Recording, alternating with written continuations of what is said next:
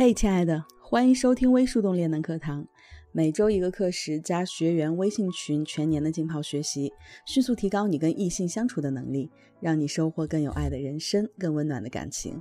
我是夏涵，你们的练能教练。了解最新情感资讯，关注微信公众号“微树洞练能课堂”。愿我们都能成就更好的自己。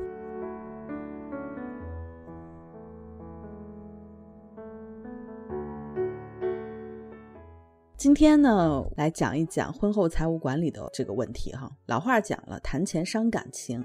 那么钱呢，作为一个敏感的话题，确实对人们的婚姻生活有着极其微妙又深远的影响。我记得我刚毕业的那会儿，我就经常去同学家玩。那个时候呢，他哥哥嫂子呢就老吵架。我们当时就不明白了，为什么一开始那么相爱的两个人，结婚以后怎么能吵成这样呀？他们究竟在吵什么呢？到底有什么好没完没了的吵呢？后来呢，这位同学的妈妈呢就一语道破天机，她说：“别看你们还年轻，结婚以后呢一样得吵，不是为了孩子，就是为了钱。”听到这话的小伙伴当时就不愿意了：“阿姨，那可不一定，两个人能结婚就证明有爱，对吧？那孩子呢，又是两个人的爱情的结晶，爱还来不及呢，怎么会因为孩子吵呢？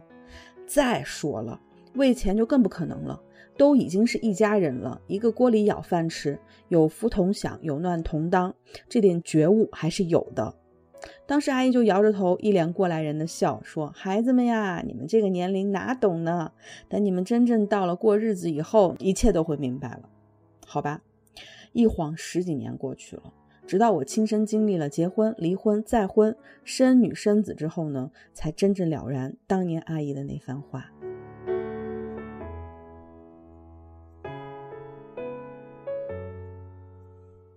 那么咱们今天啊，夫妻之间呢为孩子吵架的这事儿呢，先不说，后期的课程呢也会有。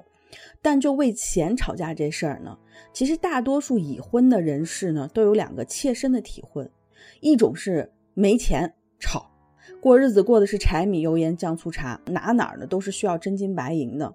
如果没钱有爱，一天两天女人可以甘之如饴，时间长了难免就叨叨。一旦开始整天叨叨，男人就开始整天吵吵。女人叨叨，男人没出息、没本事，养活自己，养活这个家。男人吵吵，女人怎么这么不懂得惜福和知足，不知道体谅自己。那时候很多人都想哈，哎呀，有钱多好呀！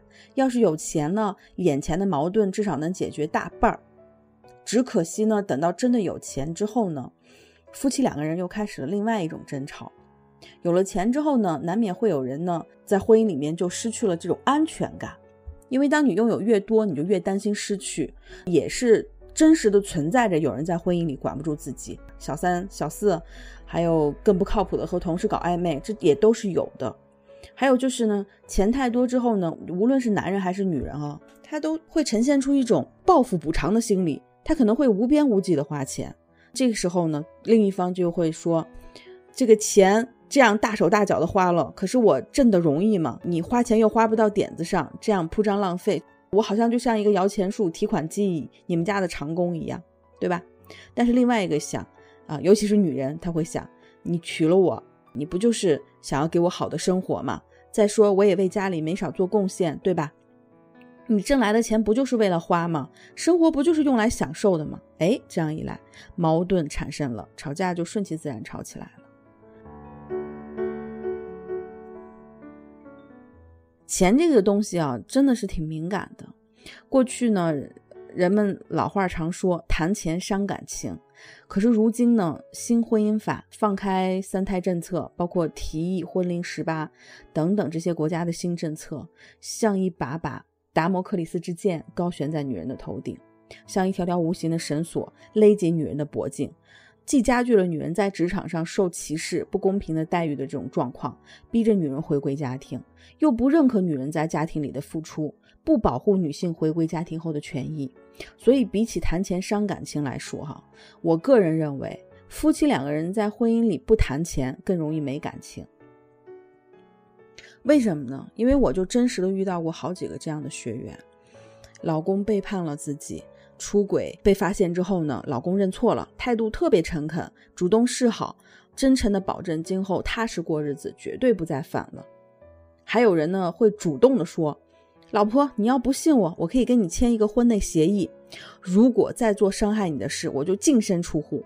OK，多么棒呀，多么好呀！那么女人呢，被眼前这个自己深爱的男人感动了，她就觉得，哎呀，如果对方是真心回归的话呢，就没有必要做的那么绝，毕竟是一场夫妻哈，我信任你，然后也愿意一如既往的对你付出，而且呢，我相信经过上次的教训，你应该不会再辜负我了，就心一软，这事儿就不了了之了。绝大多数这种类似事件的结果就是。可能三个月、半年，最多就是一两年之后呢，老公再次东窗事发，而且这一次哈，对方就不会像第一次那么诚恳的认错了。一来的话，因为老婆可能在第二次受到伤害的时候，她的这个反弹力度是非常大的；二来的话呢，对应的这个态度呢，老公就彻底是破罐子破摔了，他的态度来个一百八十度大转弯，既不认错。表现的是你爱怎么样怎么样，同时在女人提出离婚的时候，要求他作为过错方啊，你净身出户啦。这个时候，男方是恬不知耻而非常绝情绝义的说：“凭什么我净身出户？家里的房车都是我辛苦挣的，不服你去起诉吧。”结果呢，律师呢告诉女人，如果起诉，即使你有对方出轨的证据，他也不可能净身出户。我们这个婚姻力学群里有专门的律师哈，每周二的时候呢，马律师会跟大家沟通，你们也可以了解一下真实的这个情况是这样的，就是说法律呢，它不去完全的支持受害方。这个时候，我觉着与其你发生了这样很糟糕的结果来问我老师怎么办，倒不如我们提前防微杜渐。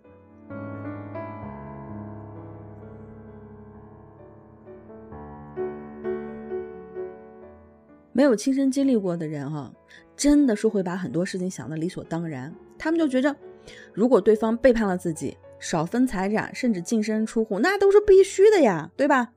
可是姑娘，如果你真这么想，就真的太傻太天真了。在现实生活中，你不难发现，有不少这种感情的背叛者，他们不但不会净身出户，反而跟你锱铢必争。道理很简单，我们不能说出轨的人都是自带自私的基因，不能这样说。但是至少一个人能不顾及另一个人的感受选择背叛，那就说明他爱自己远远多于爱对方呀。这样的人又怎么可能心甘情愿让出自己的利益，让自己去利益受损而去成全对方呢？因为他更爱的是自己。所以爱情很美好，现实很残酷，世道很艰辛。其实上面的版本每天都在你们不知道的角落里发生着。这个巨大的世界就像一个轮盘赌，我们只能不断的提高或者提升我们自己的价值，从来都不可能说强行左右对方的行为，所以总得预备着，万一某一天飞来横祸，击碎了你们的亲密和誓言，至少你还有坚实的物质基础可以为你托底。而且大家都知道，婚姻的建立呢是基于感情，没问题。可是感情这个东西真的特别善变，它没办法为你一生的幸福婚姻保驾护航，甚至连承诺都做不到。如果有一天因为各种主客观原因，你们的婚姻被消耗殆尽了，连感情都没有的时候，那时候除了钱和孩子，还能谈什么呢？说到底，婚姻从本质上它是一种利益结合，尽管在爱情面前。尤其是热恋的人都会觉着谈钱简直是俗不可耐，太煞风景了。可是经过的人都知道，对自己利益的保护是多么重要的事情。当深情不在的时候，那么最先帮助一个人建立起安全感的反而是物质。当然，我是真的是希望哈，每段婚姻都能够幸福美满，从一而终。这个世界上再也没有离婚这件事儿。可是，亲爱的们。走得最安全、最安稳的人，往往都是会未雨绸缪的人，对吧？在你们的关系还有爱情托底的时候呢，千万别忘了给婚姻再加上一层保险，那就是好好谈钱。那么今天晚上我们就跟大家聊一聊哈，婚后的钱该归谁管？咱们既不回避钱这个问题，又能够谈钱不伤感情。